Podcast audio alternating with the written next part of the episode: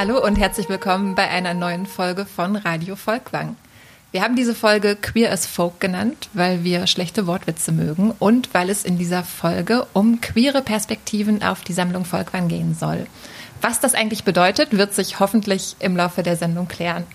Mein Name ist Annika Schank und mit mir in unserem Werkraumstudio ist heute Christoph Westermeier. Herzlich willkommen. Ja, herzlich willkommen, Annika. Vielen Dank für die Einladung zu diesem unwahrscheinlich spannenden, kontroversen Thema, mit dem wir ganz viele Stunden füllen könnten. Mhm. Äh, wir versuchen das jetzt aber in ein, bei, anhand ein paar Beispiele sehr schön zusammenzubringen. Äh, wie gesagt, mein Name ist Christoph Westermeier. Ich bin äh, bildender Künstler und arbeite hier in dem Haus seit einigen Jahren auch als Kunstvermittler.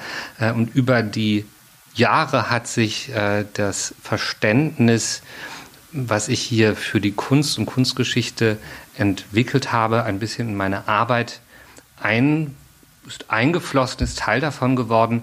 Ähm, und äh, so ist das ein wichtiger Teil eigentlich so meiner Praxis geworden, dass ich das mit einbeziehe, was schon da ist. Und das ist etwas, was ich unwahrscheinlich spannend finde und gerade unter diesen Gesichtspunkten einen wichtigen Teil finde, dass ein Kunstwerk ja in einem bestimmten Zeitraum entsteht, aus welchen Gesichtspunkten es aber betrachtet wird, äh, sich immer wieder verändert. Das heißt, ein Kunstwerk bleibt bestehen, das, was ich darin sehe, verändert sich.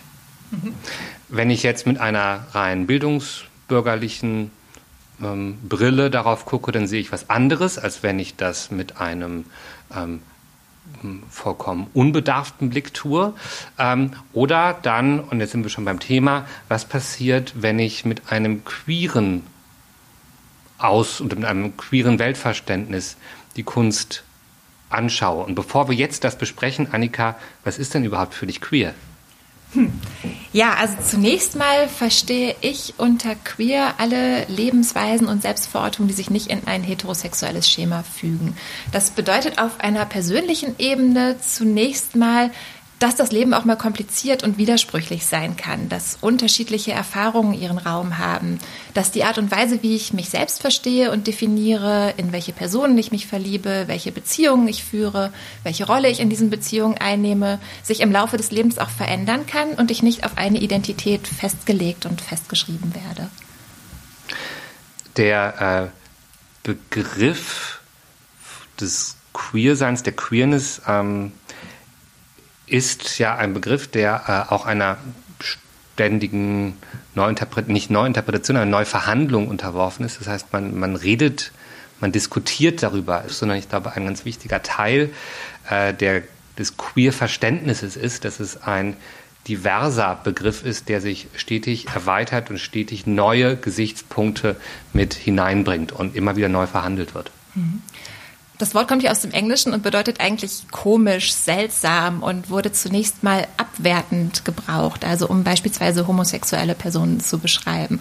Und in den 80er und 90er Jahren gab es dann eine Wiederaneignung und Neubewertung des Begriffs von Personen, die ihn eben für sich genommen und positiv besetzt haben. Und ich nehme es heute so wahr, dass queer häufig benutzt wird als Sammelbegriff, hauptsächlich für sexuelle Orientierungen, also dass queer synonym verwendet wird mit schwul oder lesbisch oder gay. Für mich geht der Begriff aber weiter. Ich verstehe queer immer auch als einen politischen und als einen theoretischen Begriff. Politisch in der Hinsicht, dass es bei queer meiner Meinung nach um eine Selbstverortung geht. Also es ist keine Fremdzuschreibung von außen, wie er beispielsweise homosexuell ein im 19. Jahrhundert geprägter Begriff ist, der zunächst mal aus der Medizin kam. Und man kann die Entwicklung, die Begriffsgeschichte, die sich mit diesem Thema befasst, zum Beispiel bei Foucault ganz schön nachlesen in seinen Bänden Sexualität und Wahrheit aus den 70er Jahren, wo er eine Diskursgeschichte ähm, macht der Homosexualität oder eher der Begriffe, die verwendet werden. Und ähm, Eben, also Homosexualität zunächst mal im 19. Jahrhundert ein, ein klinischer, ein medizinischer Begriff. Und dann würde ich sagen, kommt eine Neudefinition hinzu 1969 und zu Beginn der 70er Jahre mit den Stonewall Riots in New York, als eben schwul und lesbisch neue positive Selbstbezeichnungen werden und politische Selbstbezeichnungen werden. Und dann in den 90er Jahren eben queer als ein neuer Begriff, der auch politisch genutzt wird. Heute ist er im Mainstream angekommen.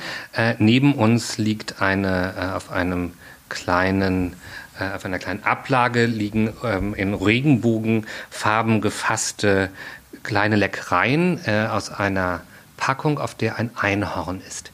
Ähm, das ist ein Beispiel dafür, wie ein queeres Bild im Mainstream und damit im Kapitalwarenfluss angekommen ist und ein, zu einem Lebensgefühl geworden ist. Ja, diese Vermarktung, die du gerade ansprichst, ist vielleicht eine Gefahr, die in dem Begriff steckt. Also eine Gefahr, dass der Begriff verwässert und sein kritisches, subversives Potenzial verliert. Denn zunächst mal würde ich queer immer als einen kritischen Begriff verstehen, also als eine Positionierung in einem Machtgefüge und einen, einen kritischen Blick auf Machtgefüge. Und nicht nur mit Blick unbedingt auf Sexualität, sondern auch in anderer Hinsicht.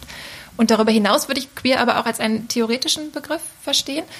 Weil in dem Queer-Begriff ja drin steckt, nicht nur Hierarchien in Frage zu stellen, sondern eben auch binäre Oppositionen in Frage zu stellen.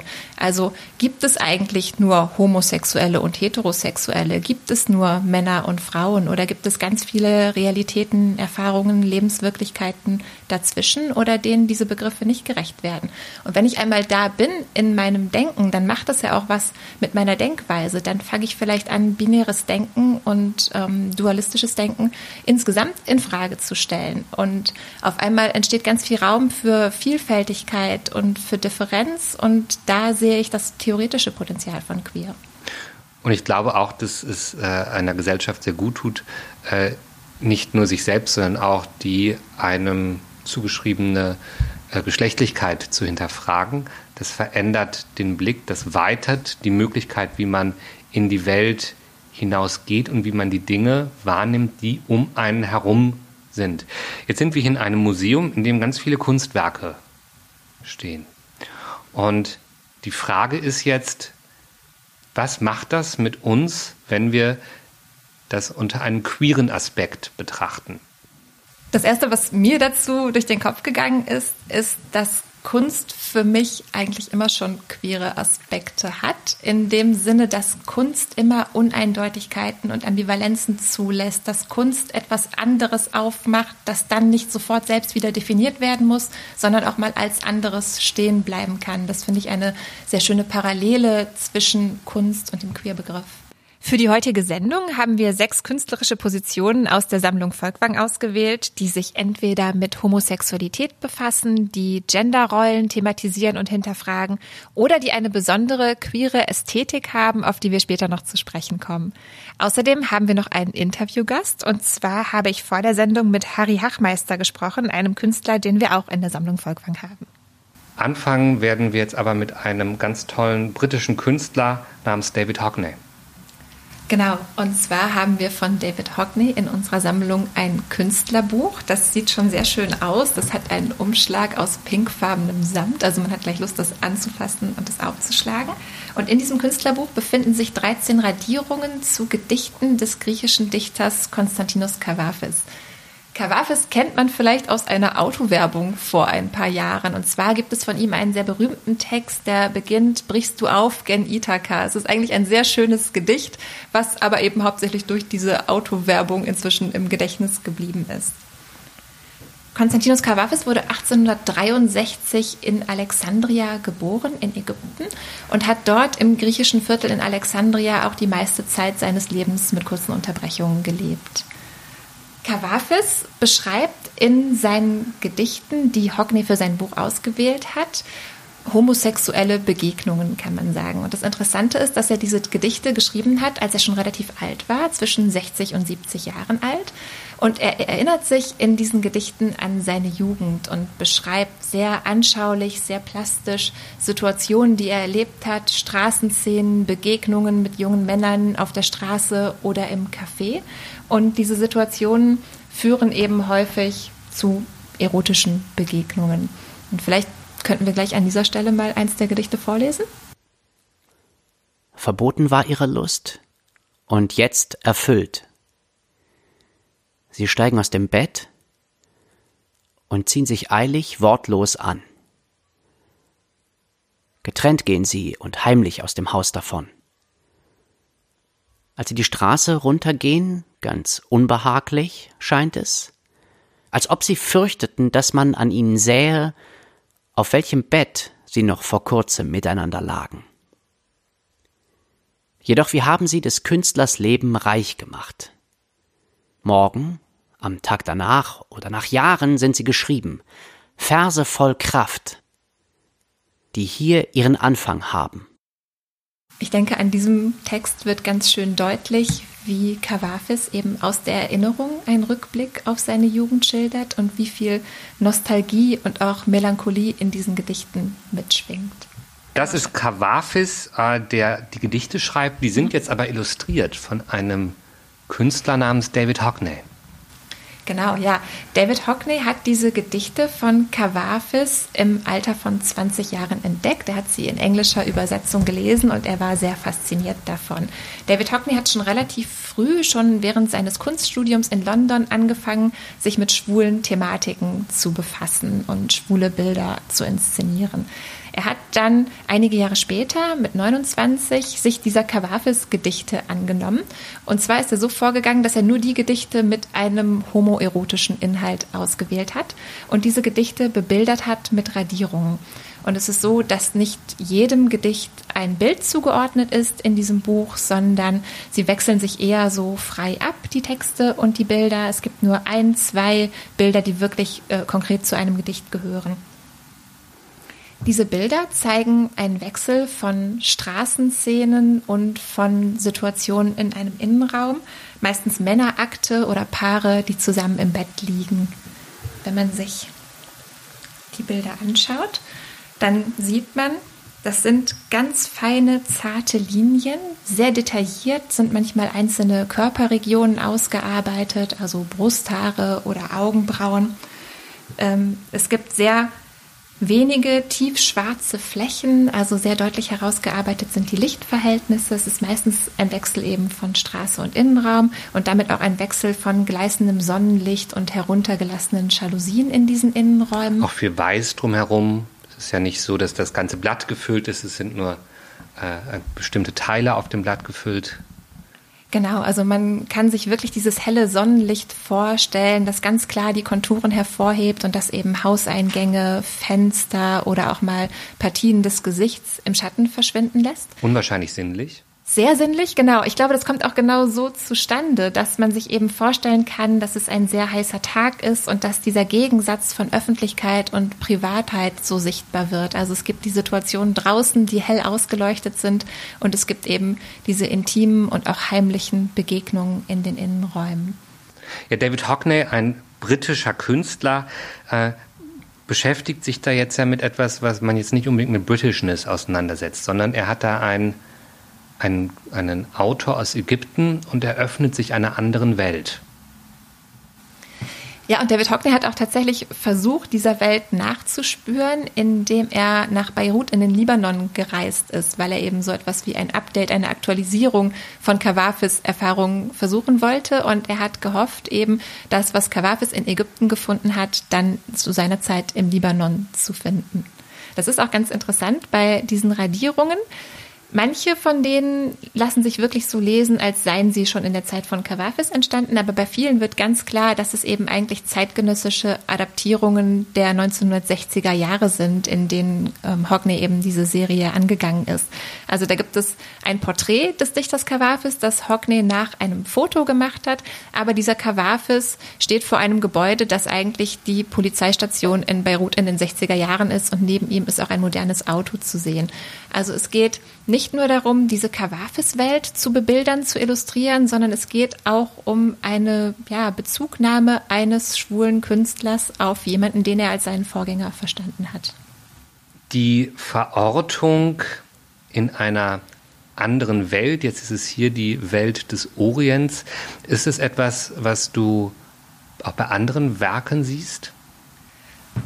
Ähm, ich denke, das ist sogar ein, ein Stück weit ein Topos. Ich habe auch an die Literatur gedacht beispielsweise. Also ich habe an Hubert Fichte gedacht, der 1970 nach Marokko reist und dann 85 den Roman schreibt Platz der Gehängten, in dem er eben berichtet von seinen Erfahrungen aus Marokko, wirklich eintaucht in diese Welt, die Farben beschreibt, die Gerüche beschreibt und eben auch sexuelle Begegnungen mit Männern beschreibt.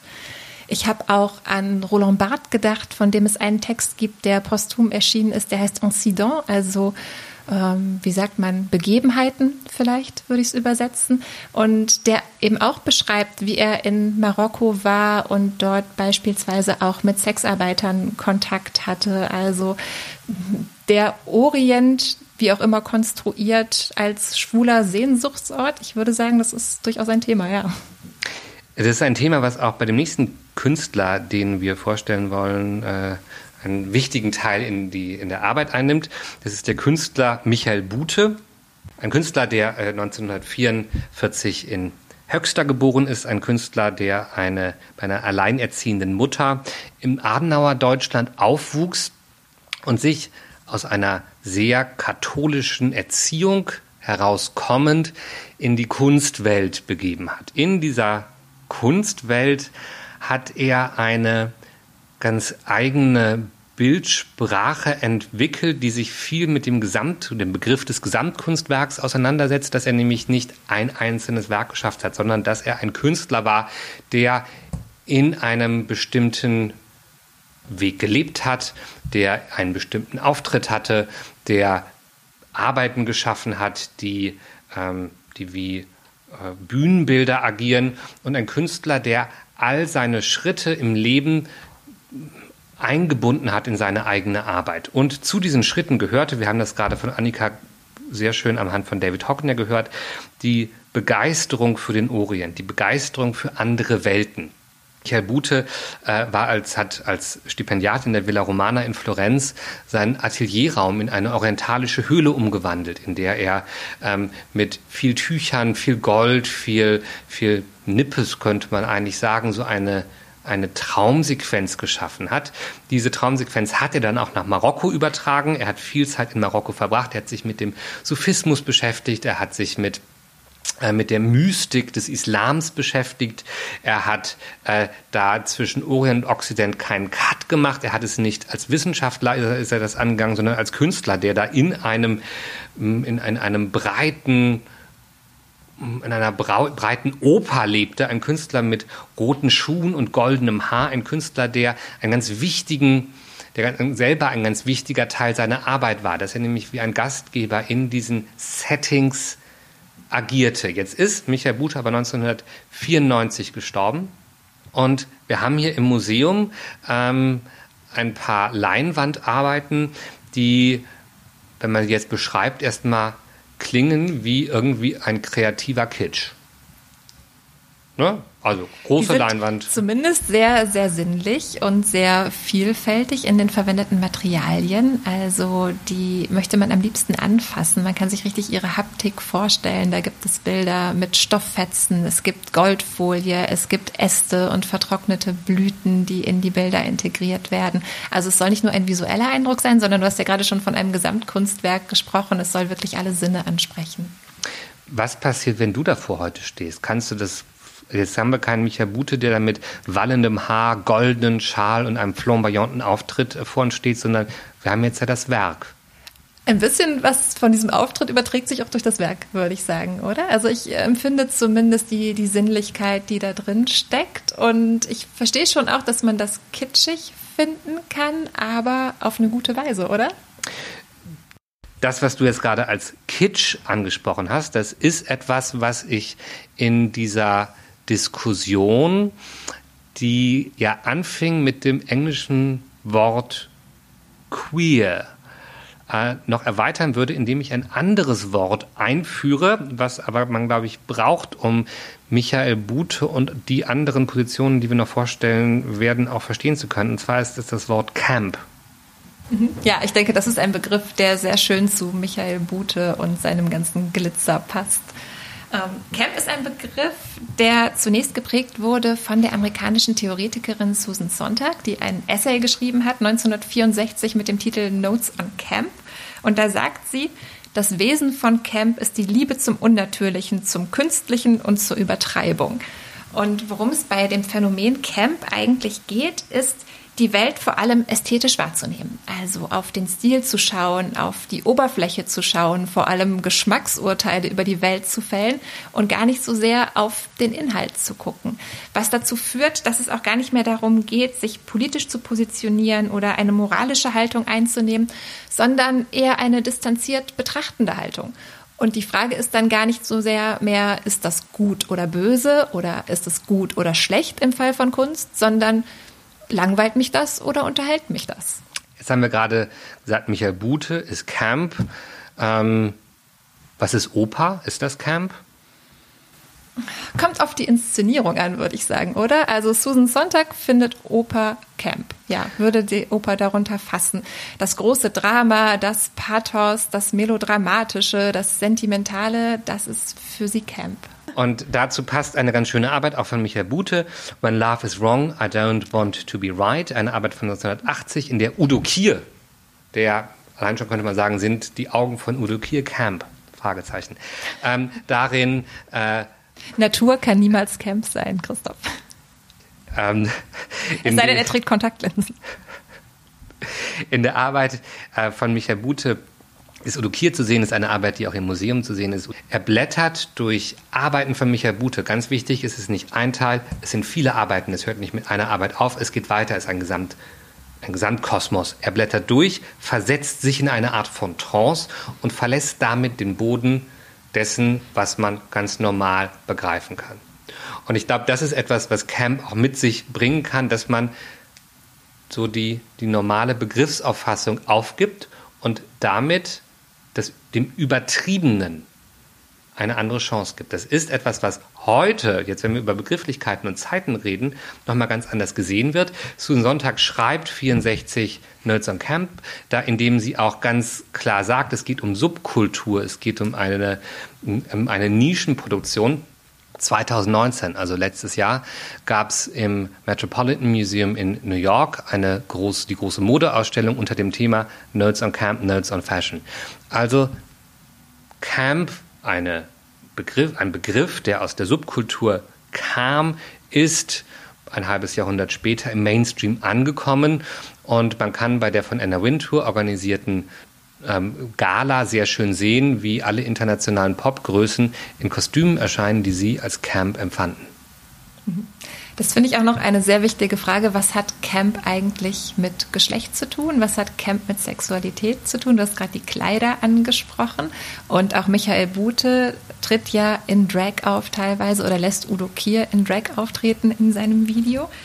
Und äh, Susan Sontag sagt in ihrem Aufsatz, dass Camp einerseits viel mit Androgynie zu tun hat, dass aber umgekehrt auch Camp viel mit der Inszenierung von Männlichkeit und Weiblichkeit zu tun hat. Also gerade übertrieben feminines Auftreten, übertrieben maskulines Auftreten, wie es zum Beispiel bei Hollywood-Stars zu sehen ist, weil eben gerade dieses Auftreten deutlich macht, dass Geschlecht immer auch performativ ist. Da ist man gerade ganz nah an der theatralen Inszenierung von Camp. In der Hinsicht könnte man sich vielleicht fragen, ob Andy Warhol Camp ist mit seinen Darstellungen von Hollywood-Stars, die eben ganz stark entweder maskulin oder feminin inszeniert sind. Und was ich auch ganz interessant finde, sie beschreibt Camp in ihrem Essay als hauptsächlich homosexuelle Praxis, wie sie sagt ähm, weil ihrer Meinung nach Homosexuelle besonders gut dieses Rollenspiel verstehen und beherrschen, dieses als ob, das Uneigentliche, was eben damit zu tun hat, ihrer Meinung nach, dass Homosexuelle durchschauen, inwiefern Geschlechterrollen Konstruktionen sind. Die Künstler Gilbert und George, britische Künstler, sind die für dich Camp? Die sind für mich sogar sehr Camp, ja. Gilbert und George sind, ist ein Künstlerduo aus heute in England verortet, äh, 1943, 42 geboren. Äh, das heißt fast, fast so mit dem fast gleicher Jahrgang wie Michael Bute. Einer von den beiden kommt aus Norditalien, der andere ist Brite. Sie treffen sich in den 60er Jahren in England und fangen an, als Duo einen neuen Kunstbegriff zu etablieren. Sie fangen an, indem sie als Living Sculptures in Institutionen stehen. angemalt wie bronzene Skulpturen stehen sie. Und ich habe das mal von einer Zeitzeugin gehört, die in der Kunsthalle Düsseldorf Gilbert und George sah und erst davon ausging, das sei eine Bronzeskulptur und dann erst merkte, oh, die bewegen sich ja. Und auf einmal ganz erschüttert war. Und das, was für sie als Kunstgeschichte in Bronze feststand, wurde auf einmal zum Leben erweckt. So haben Gilbert und George über die Jahre ein Övre entwickelt, was von Skulptur, Performance, ähm, Bucheditionen hin zu Fotografien geht. Äh, sie haben dabei immer wieder die Grenzen, das, was mehrheitlich als guter Geschmack gesehen wird, überschritten, indem sie zu viel Farbe, zu viel Text, zu viel Wiederholung, zu viel Spiegelung mit hineingebracht haben. Äh, sie haben in der Begrifflichkeit aber auch sich immer abseits der heteronormativen Norm verortet.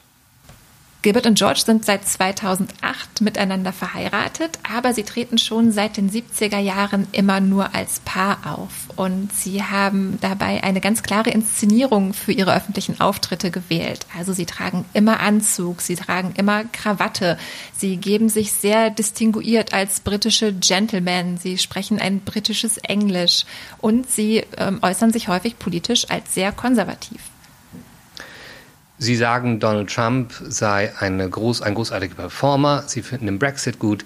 Ähm, sie fanden, finden Margaret Thatcher gut. Äh, das heißt, sie machen all das, was irgendwie nicht Mainstream ist und was nicht angebracht ist. Etwas, was manchmal auch wehtut. We are unhealthy, middle-aged, dirty-minded, depressed, cynical, empty, tight-brained, seedy, rotten, dreaming, badly behaved, ill mannered, arrogant, intellectual, self pitying, honest, successful, hard working, thoughtful, artistic, religious, fascistic, bloodthirsty, teasing, destructive, ambitious, colorful, damned, stubborn, perverted, and good. We are artists. Von Gilbert und George haben wir eine frühe Fotoserie aus dem Jahr 1975 in der Sammlung Volkwang, die nennt sich The Red Sculpture. Und in dieser Fotoserie sehen wir Gilbert und George, so wie wir sie gerade beschrieben haben, in sehr steifen Posen, freigestellt vor einem weißen Hintergrund, also in einer höchst artifiziellen Inszenierung. Und eine ganz gegensätzliche Art, die Fotografie zu verwenden, finden wir bei Nan Golden, von der wir ebenfalls einige Arbeiten in unserer fotografischen Sammlung haben. Nan Golden ist 1953 geboren. Sie ist in eine amerikanische Mittelklassefamilie hineingeboren und hat früh mitbekommen, wie ihre Schwester in den, in den Drogensumpf abgerutscht ist. Sie selber hat äh, von frühester Jugend an einen nicht normativen Lebensstil entwickelt und hat diesen nicht heteronormativen Lebensweg mit einer Kamera begleitet. Sie hat die Kamera ganz klassisch fotografisch draufgehalten. Sie hat schonungslos die Subkultur festgehalten. Sie hat schonungslos ihre Freundinnen und Freunde festgehalten. Sie hat schonungslos sich festgehalten. Nan Goldens bekannteste Serie, aus der auch unsere Fotografien stammen, trägt den Titel The Ballet of Sexual Dependency, also Ballade von der sexuellen Hörigkeit, einen Titel, den sie von Bertolt Brecht übernommen hat. Die Arbeit besteht aus über 700 über mehrere Jahre aufgenommene Fotografien aus dem Privatleben der Künstlerin.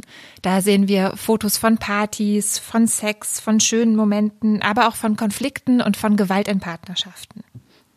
Nan Golden hat die Bilder ursprünglich als Dia-Show konzipiert und mit Musik unterlegt gezeigt, zum Beispiel mit Stücken von Klaus Nomi oder von The Velvet Underground. Und zunächst mal hat sie die Arbeit in ihrem Freundeskreis gezeigt, den Personen, die auch selbst darauf abgebildet waren. Erst später wurde die Arbeit dann auch im Kunst- und Museumskontext gezeigt. Die Bilder von Nan Goldin, wie sie zusammengeschlagen in die Kamera blickt, die gehen nach wie vor unter die Haut. Die Bilder, die sie in den 80er Jahren in New York in der Hochphase der AIDS-Epidemie gemacht hat, sind unvergessliche Bilder, die man ja nicht loslassen. Nan Golden, Fotografin, Aktivistin, ähm, wie ist die jetzt in dem Begriff von queer und wie ist sie in dem Begriff von Camp zu verorten? Ich würde Nan Golden als queere Position verstehen, weil sie Personen sichtbar macht, die so erstmal nicht sichtbar werden im Mainstream oder in der Kunstgeschichte, also marginalisierte Personen sichtbar macht und ihnen auch die Chance lässt, sich zu entwickeln. Es gibt ja Personen, die sie über viele Jahre mit der Kamera begleitet hat und wir sehen diese Personen älter werden, heiraten, sich trennen, Kinder bekommen, unterschiedliche Beziehungen eingehen mit Personen. Sterben. Sterben, genau. Ähm, ja, es sind zum Teil auch wirklich traurige Geschichten, denen man da folgt. Also das Beispiel von Cookie Müller kommt mir da in den Kopf, die sie sehr lange begleitet hat und der, deren letztes Bild eben ein Bild an ihrem Sarg ist. Also viele ihrer Freundinnen, die sie da begleitet, ähm, sterben mit der Zeit entweder an den Folgen von AIDS oder eben an den Folgen des Drogengebrauchs. Und ähm, das geht einem teilweise sehr nahe, diese Geschichten anzusehen. Also einen queeren Aspekt sehe ich in dieser Sichtbarmachung eben von marginalisierten Personen.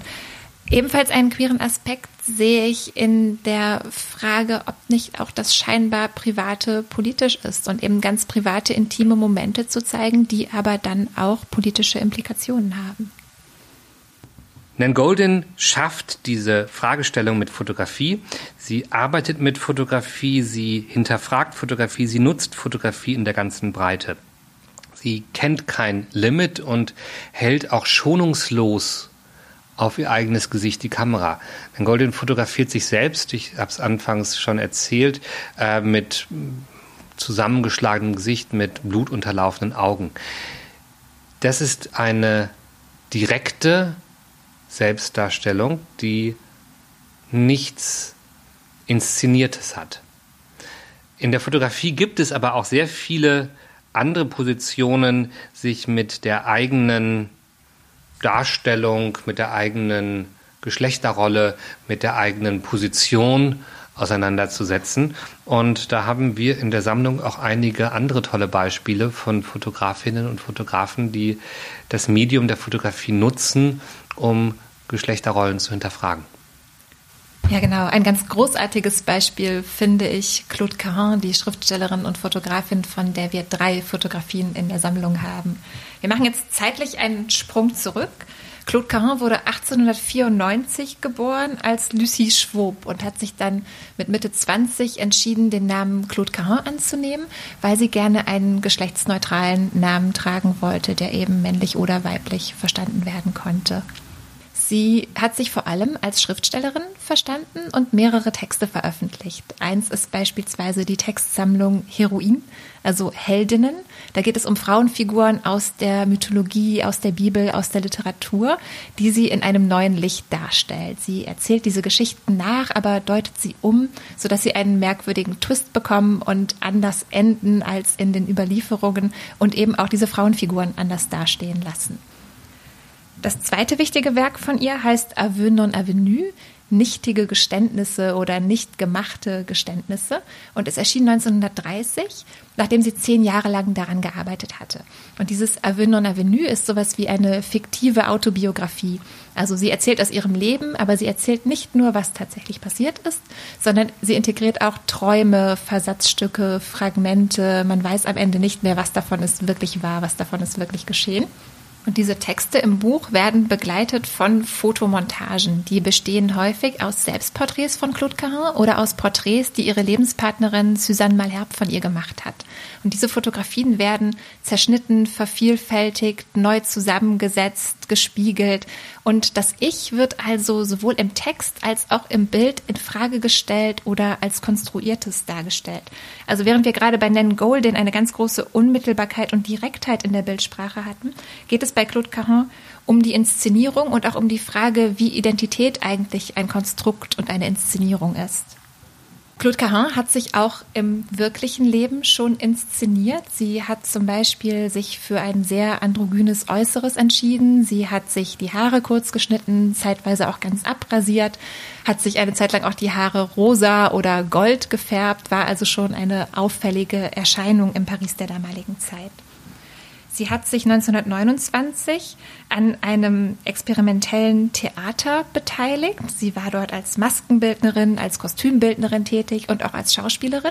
Und das hat auch Eingang gefunden in ihre fotografische Arbeit. Also es gibt viele Fotografien mit theatralen Elementen, auf denen sie mit Masken zu sehen ist, in Kostümierung zu sehen ist oder vor einem Vorhang zu sehen ist. Ja, wenn du darüber so erzählst, dann äh, kommt, und ich denke an die Zeit Paris, 20er Jahre, da muss ich unmittelbar an den Surrealismus denken. Spielt es bei ihr eine Rolle? Das spielt eine Rolle. Sie war verbunden mit den Surrealisten. Sie kannte auch André Breton persönlich, aber sie war immer eher so am Rande der Bewegung. Also zum einen war sie selbst diesen vermeintlich avantgardistischen Surrealisten zu unangepasst und zum anderen liegt es daran, dass sie eine der wenigen Frauen in dieser Bewegung war. Was für Arbeiten von ihr haben wir denn hier in der Sammlung? Wir haben drei Fotografien von ihr in der Sammlung, die auch sehr bezeichnend für ihre Arbeitsweise sind. Wir haben zwei Selbstporträts, jeweils aus dem Jahr 1925 und ein Selbstporträt mit Opernmaske von 1928. Und was ganz interessant ist, ist, dass an allen drei Arbeiten die Inszenierung oder die Inszeniertheit auf unterschiedliche Weise deutlich wird. In dem einen Selbstporträt von 1925 sehen wir ihr Gesicht, damals noch mit langen Haaren, auch geschminkt und ähm, ja nach konventionellen Begriffen eher feminin zurechtgemacht. Aber dieses Gesicht scheint wie gefangen zu sein unter einer Glasglocke. Also es ist eine Doppelbelichtung, eben die Glasglocke über diese Porträtfotografie montiert. Und man sieht also diese nach traditionellen Vorstellungen schöne feminine Frau unter Glas gefangen und zur Betrachtung ausgestellt. Aus dem gleichen Jahr stammt ein zweites Selbstporträt. Da steht sie mit kahl rasiertem Kopf und nacktem Oberkörper vor einem schwarzen Tuch oder einem schwarzen Laken und hat sich um die Brüste ein weiteres schwarzes Tuch gewickelt. Und an diesem Foto wird ganz schön deutlich, wie diese Fotografien eigentlich nicht als Arbeiten für sich selbst stehen sollten. Sie wurden auch zu Lebzeiten von Claude Caron nie ausgestellt, sondern wie diese Arbeiten Material sein sollten, eben für diese Fotomontagen, die sie zusammen mit ihrer Partnerin gemacht hat. Aus diesem Bild nämlich wurde dann in einer weiteren Bearbeitung dieser durch die schwarzen Tücher sozusagen freigestellte Oberkörper ausgeschnitten und konnte neu kombiniert werden. Und es gibt eine ganz interessante Arbeit von ihr, die heißt Was willst du von mir? Und da hat sie eben ihren eigenen Kopf, ihren eigenen Oberkörper zweimal miteinander kombiniert, so als würde sie sich selbst ins Gesicht schauen und sich selbst kritisch fragend anschauen. Also das Ich wird in zwei geteilt und tritt in ein Zwiegespräch in dieser Arbeit. Wenn man sich den Diskurs anguckt, der heute ähm, von den jungen ZeitgenossInnen hauptsächlich im Internet geführt wird, dann äh, sind das ja alles Fragen, die, äh, die was sie Aktuelles haben, nämlich die Frage nach der Geschlechtlichkeit, nach Machtverhältnissen, nach Gesellschaftsstrukturen, ähm, die sie da in den 20er Jahren vorweggenommen hat. Absolut. Also das waren Begriffe, die sie selbstverständlich nicht zur Verfügung hatte, aber ich würde denken, mit heutigen Begriffen würde man Claude Caron als nicht binär bezeichnen. Also es gibt Texte, in denen sie von sich selbst sagt, ich bin weder Mann noch Frau und ich möchte am liebsten mich neutral verstehen und neutral angesprochen werden. Es gibt ein ganz schönes Zitat von ihr, das heißt, unter der Maske eine weitere Maske. Ich werde nie aufhören, diese Gesichter zu lüften. Also sie negiert so etwas wie eine feststehende Identität, dass man wirklich zum Wesen der Menschen vordringen kann, sondern alles ist bei ihr Inszenierung. Wenn man die Maske lüftet, ist dahinter eben nur eine weitere Maske zu sehen. Und damit ist sie natürlich sehr modern und sehr nah an Queer Theory oder an, an queeren Sichtweisen, dass es eben so etwas wie einen Essentialismus gar nicht geben kann. Und es gibt zeitgenössische Künstlerinnen wie Cindy Sherman oder wie Gillian Wearing, die zum Teil sehr explizit Bezug nehmen auf Claude Und was ich persönlich sehr spannend finde, ist, dass auch ein junger Künstler aus unserer Sammlung Claude Caron zu seinen Inspirationen zählt. Ebenso wie übrigens auch Cindy Sherman und Nan Golden, die wir schon erwähnt haben. Und zwar ist es Harry Hachmeister, mit dem ich mich vor unserer Sendung unterhalten habe. Und Ausschnitte aus diesem Gespräch hören Sie jetzt.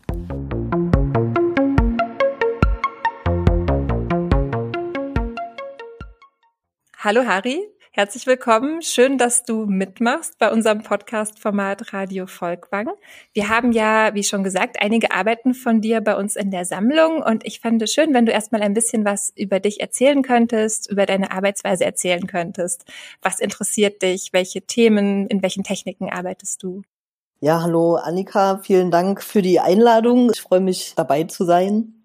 Also ich bin Harry Hachmeister, ich bin 1979 in Leipzig geboren und habe dann auch dort von 1999 bis 2007 bildende Kunst mit Schwerpunkt Fotografie studiert bei Professor Tim Rautert und genau seitdem bin ich quasi freiberuflicher Künstler. Genau, also ursprünglich hat mich quasi inszenierte Fotografie interessiert. So als Jugendlicher habe ich angefangen und dann war quasi auch eigentlich der Wunsch, äh, in die Modefotografie zu gehen. Und an der an der Schule habe ich dann an der Kunsthochschule habe ich dann quasi das, also erst die weite Welt der zeitgenössischen Kunst entdeckt und bin dann lieber dort geblieben, also in der Kunst. Äh, ja, und habe halt während des Studiums auch schon angefangen zu zeichnen und zu malen und äh, mittlerweile ist auch noch ähm, Keramik dazugekommen. Also ich bin jetzt nicht so festgelegt auf ein Medium. Genau, ich würde sagen, dass meine Arbeitsweise ist so ziemlich spielerisch und intuitiv. Es hat immer einen persönlichen Zugang. Also ich beschäftige mich eigentlich nur mit Sachen, die, mit denen ich irgendwie auch persönlich zu tun habe. Äh, im weitesten Sinne. Und letztendlich ging es mir immer so ein bisschen darum, auch quasi meine Bilder von Welt rauszubringen. Also das, wie ich irgendwie Welt sehe oder sowas, weil ich finde so, dass so die Bilder, die man so hauptsächlich sieht im, im Mainstream oder sowas, sind, sind nicht so meine und äh, genau, und deswegen wollte ich auch einfach sagen, meine Sicht der Dinge darstellen. Ja, mein Interesse ähm, gilt vor allen Dingen Körpern und also ich habe mich viel mit Sexualität auseinandergesetzt und Geschlecht, Identität, Zuschreibung. Mittlerweile sind auch andere, also sind nicht nur menschliche Körper, sondern auch Tiere dazugekommen ähm, und Objekte. Ja, und Humor spielt auch immer eine große Rolle.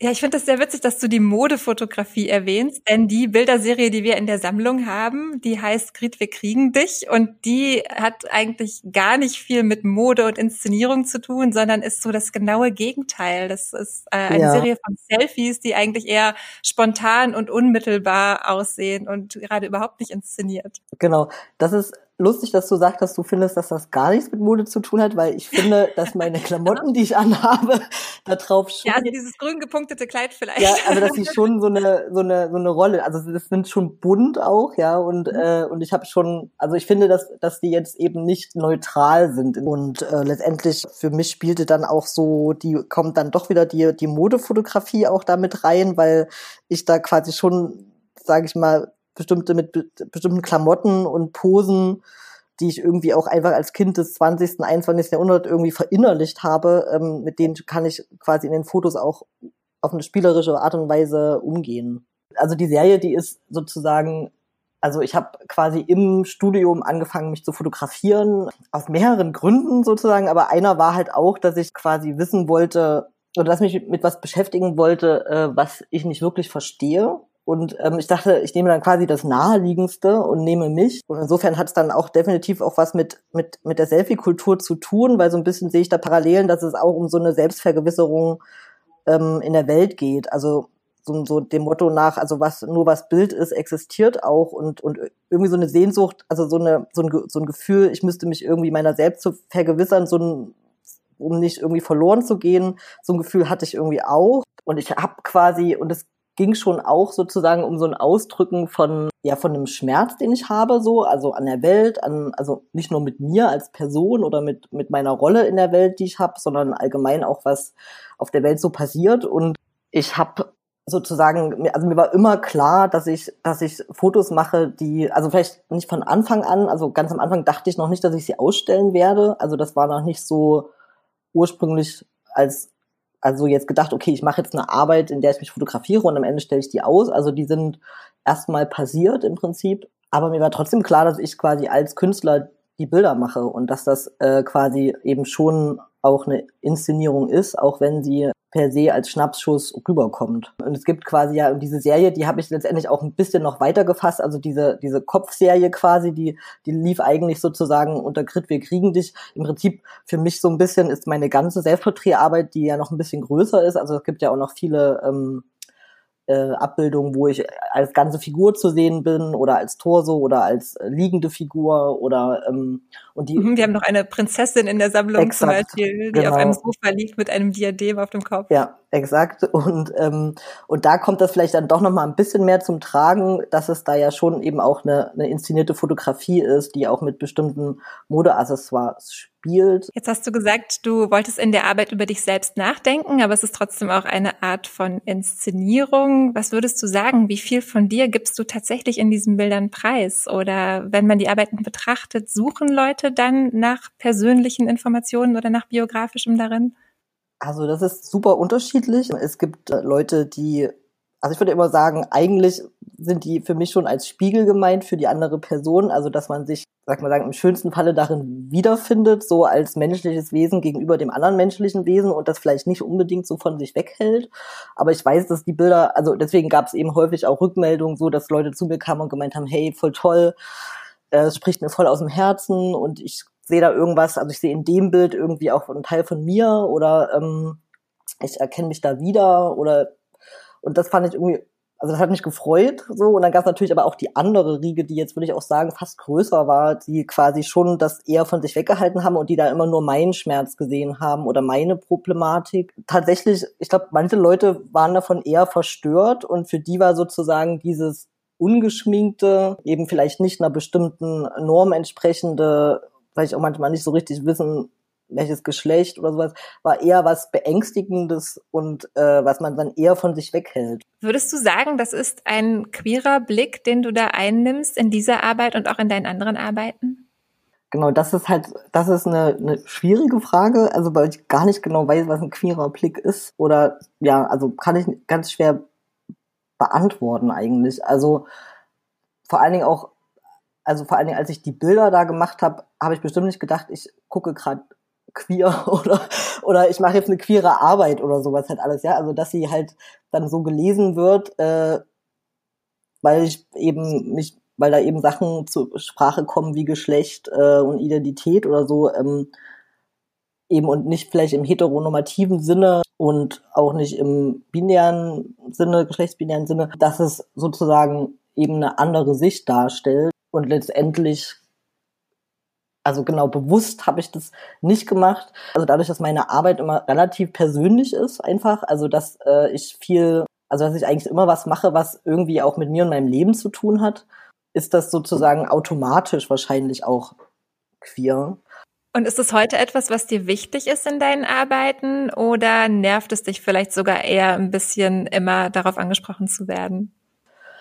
Also nerven tut mich sozusagen mehr, dass, ähm, dass es halt, dass ich teilweise ähm, sozusagen äh, in einem also manchmal quasi auch angefragt wäre, um werde, um, um quasi so eine Art von, also so Feigenblattmäßig, um so eine Art von jetzt halt noch ein queerer Künstler dazu, der das so ein bisschen divers aufhübscht oder sowas, ja. Und wenn und das passiert auch schon häufiger, dass das dann auch unter manchmal eben so Konzepte, die dann dazu stehen, wo einfach auch so die Begriffe durcheinandergewirbelt werden, die äh, nichts miteinander zu tun haben. Und das macht mich dann auch so ein bisschen ärgerlich, weil ich finde halt, also wenn man sich halt eben so Diversität auf die Fahnen schreibt und quasi solche Ausstellungen machen will, die ja im Moment sozusagen etwas hipper sind als vielleicht noch vor zehn Jahren, ähm, dann finde ich, muss man sich halt irgendwie mit den Begriffen auskennen und eben auch seriöse Anfragen stellen. Und da merke ich schon eher so eine also so ein ja so ein Aufspringen auf Züge oder sowas, ja, und äh, ohne das richtig zu,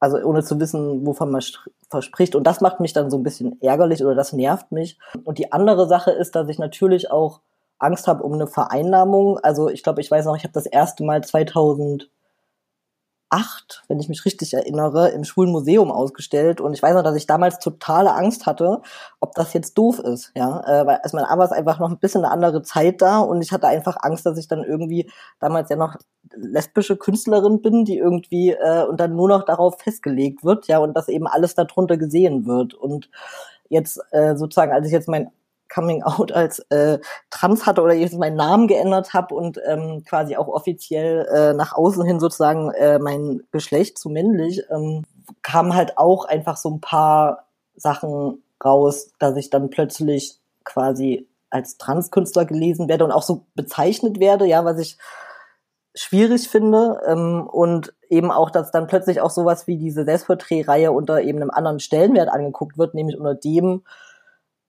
ganz platt gesagt, äh, unglücklich im Mädchenkörper äh, und jetzt und so weiter, ja. Und das ist dann mhm. natürlich sowas, dass, also da krieg ich halt richtig Probleme. ähm, ja, weil also da ist ja sowas, wird ja mein Baby in Gefahr gebracht, ja, und äh, was du nochmal komplett äh, falsch interpretiert auf vielen Ebenen und ähm, genau, und das ist halt dann schon so eine, und das war mir auch vorher bewusst und das waren ja auch meine Ängste, äh, so bevor ich das sozusagen gemacht habe, ähm, als Privatperson letztendlich, äh, dass das eben so einen Eingriff nimmt in meine künstlerische Arbeit oder dass halt dadurch meine künstlerische Arbeit einfach anders gelesen wird, ja. Ich würde sehr gerne noch mit dir über eine Arbeit sprechen, die du 2012 gemacht hast, die mir persönlich sehr gut gefällt. Und zwar sind das die 48 Porträts. In denen antwortest du auf die 48 Porträts von Gerhard Richter, die er in den 70er Jahren gemalt hat und in denen es ihm darum ging, bedeutende Persönlichkeiten der Moderne darzustellen. Ähm, zufälligerweise waren diese bedeutenden Persönlichkeiten der Moderne bei Gerhard Richter alles nur weiße Männer. Und ich finde deine Antwort darauf oder deine Bezugnahme sehr schön. Vielleicht kannst du über die Arbeit ein bisschen was erzählen. Ja, also die Arbeit ist erstmal aus einer Not heraus entstanden. Das war zu einer Zeit, wo ich eine, ein bisschen eine Krise hatte, weil ähm, äh, irgendwie ging es nicht so richtig vorwärts. Ich glaube eben 2012 habe ich sie gemacht. Damals habe ich äh, für, für 6,50 Euro im Buchladen gearbeitet und war ähm, so wenigstens im Buchladen. Ja, wenigstens im Buchladen an der Kasse, allerdings trotzdem nur.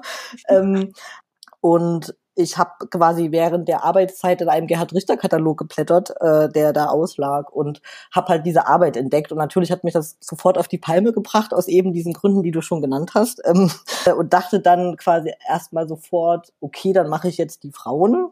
Und dann habe ich so ein bisschen recherchiert und einfach gemerkt, also ich glaube, das, was ich sozusagen als die Übersetzung äh, oder die Erklärung zu dieser Arbeit gelesen hatte, war, dass, dass Männer, die die, die Moderne beeinflusst haben. Ne? Und äh, genau, und dann dachte ich, okay, dann mache ich die Frauen, die die Moderne beeinflusst haben. Und dann habe ich recherchiert und gemerkt, dass ich das eigentlich gar nicht sagen kann, äh, weil ich das mich überhaupt nicht in der Lage fühle, das objektiv zu beurteilen, wer jetzt die Moderne beeinflusst hat. Also, dass ich es an sich eigentlich fast einen anmaßenden Gedanken finde und ähm, habe dann sozusagen gedacht, okay, dann mach dann machst du doch äh, die 48 Porträts von, von berühmten Persönlichkeiten, die dich beeinflusst haben. Und ähm, genau, und so ist die Arbeit entstanden. Ja, und entstanden ist eine Art alternativer Kanon, in dem auch einige Personen vorkommen, über die wir schon gesprochen haben in dem Podcast, zum Beispiel Nen Goldin oder auch Claude Cahin. Und ich habe mich gefragt, was hat dich an den beiden künstlerischen Positionen beeindruckt? Warum kommen die beiden darin vor? ja, also nennen Goldin, weil sie quasi als allererste mit, zusammen mit Wolfgang Tillmanns quasi so meine fotografischen, also mit Wolfgang Tillmanns und Cindy Schirmen, die auch mit, beide mit im, im, in den 48 Porträts sind, quasi so meine äh, ersten ja, zeitgenössischen Fotografinnen waren, die mich beeindruckt haben, also mit, mit 18, 19, Anfang 20 oder so war das halt so meine, also den wollte ich nacheifern sozusagen, ja. Ähm, und ich glaube halt bei Nengolin war es vor allen Dingen eben die, also ich mag Farbe, deswegen, also mochte ich ihre Farbfotografien und natürlich auch die, also ich mochte die Szene, in der sie sich bewegt. Ich, für mich war das damals wahnsinnig, wie soll ich sagen, anders als meine Welt, in der ich mich bewegt habe. Ja, also im Leipzig von 1998 sah natürlich ganz anders aus als irgendwie New York oder London. Ähm, in den 80ern und mich hat es halt einfach fasziniert und beeindruckt. So und ähm, bei Claude Cahin ist es eher eine, ist es auch so eine Art von leichter Identifikation oder so. Also ich meine, natürlich habe ich dann auch, an, als ich angefangen habe, Selbstporträts zu machen, geguckt, wer halt schon welche, wo es das schon gibt, ja, und eben auch Personen, ähm, die irgendwie vielleicht ein bisschen so sind wie ich. Und ich mochte quasi bei ihr auch, dass sie halt anders zum Beispiel als Cindy Sherman, die viel mit, mit, mit Requisiten gearbeitet hat und, und viel mit Verkleidung und so. Bei Claude Cahin ist das eben auch eher so ein bisschen, also ist ambivalenter oder es ist halt nicht so vordergründig, also die Verkleidung an sich. Also die benutzt schon auch Modeaccessoires oder so bestimmte Sachen, aber es ist halt nie so eine tolle Verkleidung, sondern es ist immer noch was anderes mit dabei. Und ja, ich finde halt ihre Bilder wahnsinnig poetisch und ähm, die berühren mich. Ja. Jetzt sind in den 48 Porträts nicht nur KünstlerInnen vertreten, sondern auch TheoretikerInnen. Es ist beispielsweise Judith Butler dabei, Michel Foucault, Gilles Deleuze. Welche Rolle spielt Theorie für dich? Also der Theorie, ähm, quasi so richtig Philosophie oder äh, Medientheorie, da, da, da habe ich mich aus dem Studium so richtig rangewagt. Also ich habe immer gerne gelesen, ähm, auch schon als Kind und viel gelesen und und äh, Philosophie, das war immer so ein bisschen so ein auch angstbesetzt, weil ich ganz oft mit mit so einer Sprache nicht klar kam ähm, oder es einfach nicht verstanden habe. Und genau während des Studiums äh, gab es einfach Theorievorlesungen, die man belegen musste. Und äh, dann habe ich schon auch entdeckt, dass es, dass das Spaß macht, sich mit Theorie auseinanderzusetzen und dass es eben auch neuen Input gibt für meine praktische Arbeit, Arbeiten. Also es gibt eben viele Themen, die die theoretisch verhandelt werden und ich habe viele Sachen, die ich mit Bildern ausdrücke, wo ich merke, dass es dafür vielleicht auch Worte gibt und ähm, finde mich quasi oder suche danach nach Ähnlichkeiten oder Wiederfinden von Sachen und ähm, und Gilles Deleuze äh, war zum Beispiel jemand, von dem ich glaube ich, also von ihm habe ich nie komplett ein Buch durchgelesen, muss ich jetzt dazu sagen. Also ich kenne so die Theorien quasi aus der Zweit Sekundärliteratur ähm, quasi ganz viel und ja kann mich kann mich damit äh, kann mich mit mit vielen Sachen ähm, identifizieren und aber das meiste war eigentlich dass ich ähm, also was den ausschlaggebenden Punkt, Punkt gab war dass äh, es gibt so eine Interviewreihe von einer ehemaligen Studentin von ihm das heißt das ABC der und ja. ähm, wo er diese schrecklich langen Fingernägel hat wo er diese schrecklich langen ja. Und äh, genau, und das habe ich halt irgendwie geschaut und ich fand halt, dass, also das hat mich am meisten mich eigentlich beeindruckt, ähm, so dieses, wie er so Lust auf Denken macht und ähm, wie er eigentlich so sagt eben, dass eben das Denken jetzt eben auch nicht ist, irgendwie theoretische Texte lesen, sondern sowas anderes, also so kreatives Denken und so die Lust am kreativen Denken, ähm, das kommt da irgendwie total gut rüber und das hat mich irgendwie beeindruckt und äh, genau, und deswegen habe ich ihn mit reingenommen quasi. Äh, ja, Judith Butler wegen ihrer, hauptsächlich wegen ihrer Geschlechtertheorien oder die halt einfach für mich halt so eine andere Art von, also die so bestimmte Sachen wie performativen Gender und überhaupt diese Unterscheidung zwischen sozialen und biologischem Geschlecht und quasi so, sage ich mal, als Mainstream-Autorin also rausgebracht hat, quasi, also und Michel Foucault ähm, vor allen Dingen wegen einem Buch, das heißt von der Freundschaft. Äh, Michel Foucault aber vor allen Dingen auch, weil er jemand ist, mit dem ich ähm, den, den man relativ gut lesen kann, finde ich. Also der ist, dem seine Sprache ist nicht so verschwurbelt und äh, so viel um die Ecke und ähm, dieses Buch von der Freundschaft, da geht's halt viel eben auch, wie so Homosexualität eigentlich auch eine Chance sein kann auf eben andere Beziehungsstrukturen, als wie sie sozusagen in der westlichen heteronormativen Welt gelebt werden. Und dass es eigentlich halt so schade ist, wie das quasi dann doch vieles sich vereinnahmen lässt von der Mainstream-Kultur. Also dass es nicht darum gehen sollte, dass man sich als homosexueller Mensch quasi dem heteronormativen Bild quasi entspricht. Also dass man eben quasi auch dann heiraten darf oder sowas, sondern dass es eigentlich die, die Chance ja wäre oder das Spannende wäre, quasi eine andere Lebensform zu entwickeln, revolutionärer als eben heteronormativ. Und das fand ich auch einen interessanten Gedankenpunkt. Dann danke für den Buchtipp und ganz herzlichen Dank für dieses schöne Gespräch. Gerne.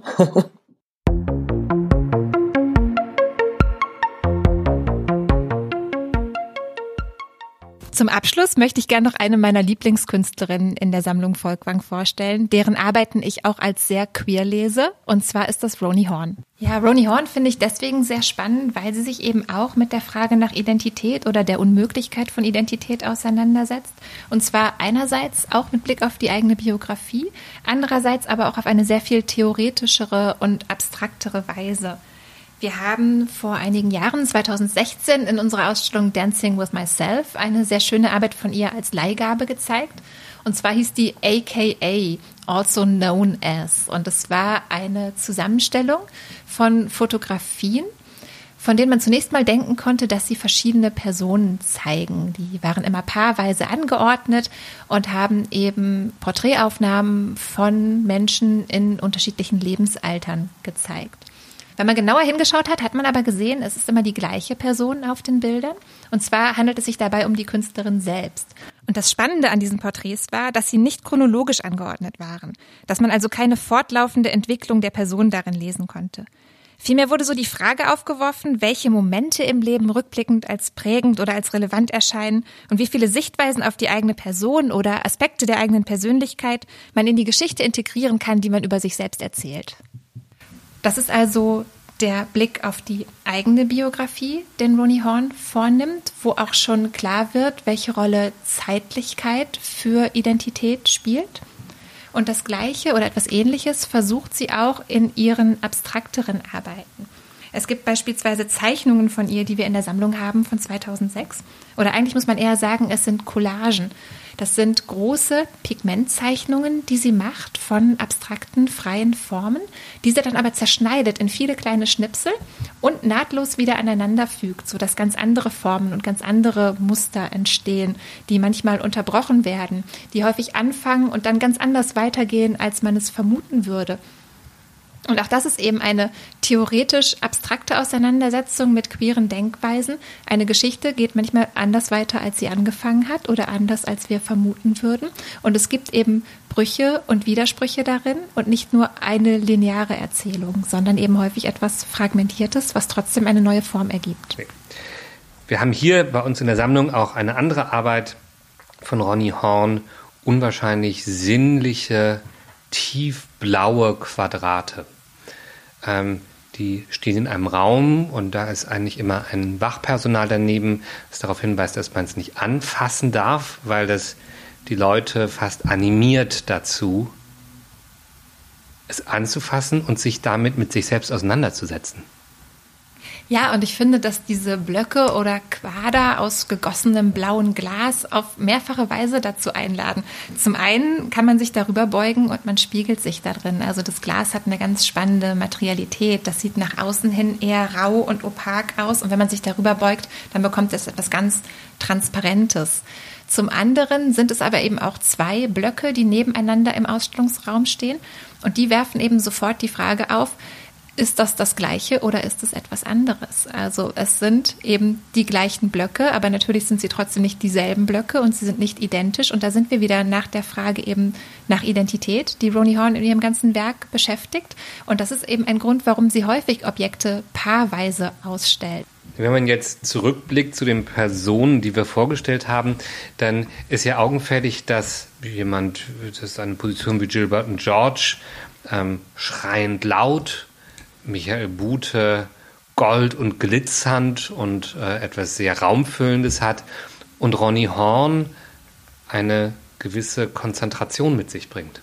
Ja, ich würde auch sagen, das ist eine sehr stille, sehr minimalistische Position und auch ähm, sehr konzeptuell. Du hast gerade die Sinnlichkeit dieser blauen Glasblöcke erwähnt, aber häufig arbeitet sie eben auch sehr konzeptuell, sehr theoretisch, ähm, auch an ähnlichen Themen. Und es gibt beispielsweise in unserer Sammlung noch eine weitere Arbeit von ihr, die auch mit dem Thema Wasser zu tun hat. Also bei diesen blauen Glasquadern kann man ja an Wasser denken, indem man sich spiegeln kann beispielsweise. Es gibt aber eben auch Fotografien von ihr, wo sie Wasserflächen fotografiert. Und die Serie, die wir in der Sammlung haben, nennt sich Pooling in Klammern You. Und auch da geht es, auch wenn es zunächst mal gar nicht so einleuchtend erscheint, um die Frage nach Identität. Und zwar hat Ronnie Horn Flüsse fotografiert, nur die Wasseroberfläche nah herangezoomt von Flüssen fotografiert. Und dahinter steht die Frage, wenn ich den gleichen Fluss mehrfach fotografiere, ist es der gleiche Fluss? Also die alte Frage, dass Pantarei alles fließt, kann man zweimal in den gleichen Fluss steigen, kann man zweimal den gleichen Fluss fotografieren? Wie ist es denn mit der Identität bei etwas wie Wasser, was immer in Bewegung ist, was unterschiedliche Aggregatzustände annehmen kann. Die Arbeit mit den beiden blauen Glasquadern trägt den Titel Untitled Flannery. Und dieses Flannery ist ein Verweis auf eine US-amerikanische Schriftstellerin, Flannery O'Connor, die ähm, hauptsächlich in den 40er und 50er Jahren in den Südstaaten aktiv war und die auch an anderer Stelle von Ronnie Horn in ihrem Werk zitiert wird. Und das ist etwas, das Ronnie Horn sehr häufig macht. Sie bezieht sich sehr häufig auf Schriftstellerinnen, auch auf Theoretikerinnen. Sie zitiert beispielsweise Emily Dickinson oder Gertrude Stein in ihren Arbeiten. Und sie hat auch ein Projekt gemacht mit der französischen Theoretikerin Hélène Sixou, was ich sehr spannend finde, weil Sixou ja auch jemand ist, die sich sehr mit der Frage nach Identität und Differenz auseinandersetzt. Und es gibt ein sehr schönes Künstlerbuch von Roni Horn. Das nennt sich Index Sixu. Und es besteht nur aus Porträtfotos von Ellen Sixu mit minimalen Abweichungen. Mal lächelt sie, mal guckt sie etwas kritischer, mal zieht sie die Augenbrauen zusammen. Und daraus besteht das gesamte Buch. Und das ist also auch wieder die Annäherung an eine Person und die Fragestellung, wie kann ich eine Person überhaupt jemals erfassen? Wie kann ich ihr in der Fotografie gerecht werden? Gibt es nicht immer etwas, was so sehr in Bewegung ist, dass es mir immer entgehen muss? Dieses Buch Index Sixu ist eins von vielen Künstlerbüchern, die Roni Horn gemacht hat. Und auffällig ist, dass viele ihrer Künstlerbücher daherkommen wie wissenschaftliche Abhandlungen. Also die heißen dann beispielsweise Dictionary of Water oder eben Index Sixu, also als würde es um eine wissenschaftliche Kartierung und Erfassung von Personen und von Phänomenen gehen. Und ganz ähnlich funktioniert eine Arbeit, die wir auch hier in der Sammlung Volkwang haben, von 1998. Und zwar sieht man darauf ausgestopfte Vögel. Und diese ausgestopften Vögel werden auch wiederum paarweise präsentiert und sie sind von hinten fotografiert. Und das finde ich sehr witzig und sehr ironisch, weil das so etwas ist wie eine verhinderte Taxonomie. Also es sieht so aus, als sollte es um wissenschaftliche Einordnung gehen. Aber das wissenschaftliche Präparat kehrt uns eben seinen Rücken zu und wir sehen nur seinen Hinterkopf. Und so wird eben gerade die naturwissenschaftliche Einteilung in Kategorien, die scheinbar intendiert ist, im Bild unterlaufen. Ja, wir haben ja anfangs über Queer Theories oder den Begriff Queerness gesprochen. Ähm, wenn das zu theoretisch war, soll man sich einfach Ronny Horn angucken. Eine schönere Visualisierung dieser Gedanken kann man sich kaum vorstellen. Ähm, es braucht ein, ein, eine, eine gewisse Empathie, sich das anzuschauen. Das ist nichts, was schreit, was schnell, was bunt ist, sondern etwas, was einlädt, es anzuschauen. Und egal, ob man sich jetzt sich mit all diesen Begriffen auskennt, ob man all die Autorinnen, Autoren gelesen hat, die Arbeiten sprechen für sich. Und die Arbeiten, die verändern mich. Das ist doch ein schönes Schlusswort. Herzlichen Dank, Christoph, und herzlichen Dank an Sie fürs Zuhören. Bis zum nächsten Mal.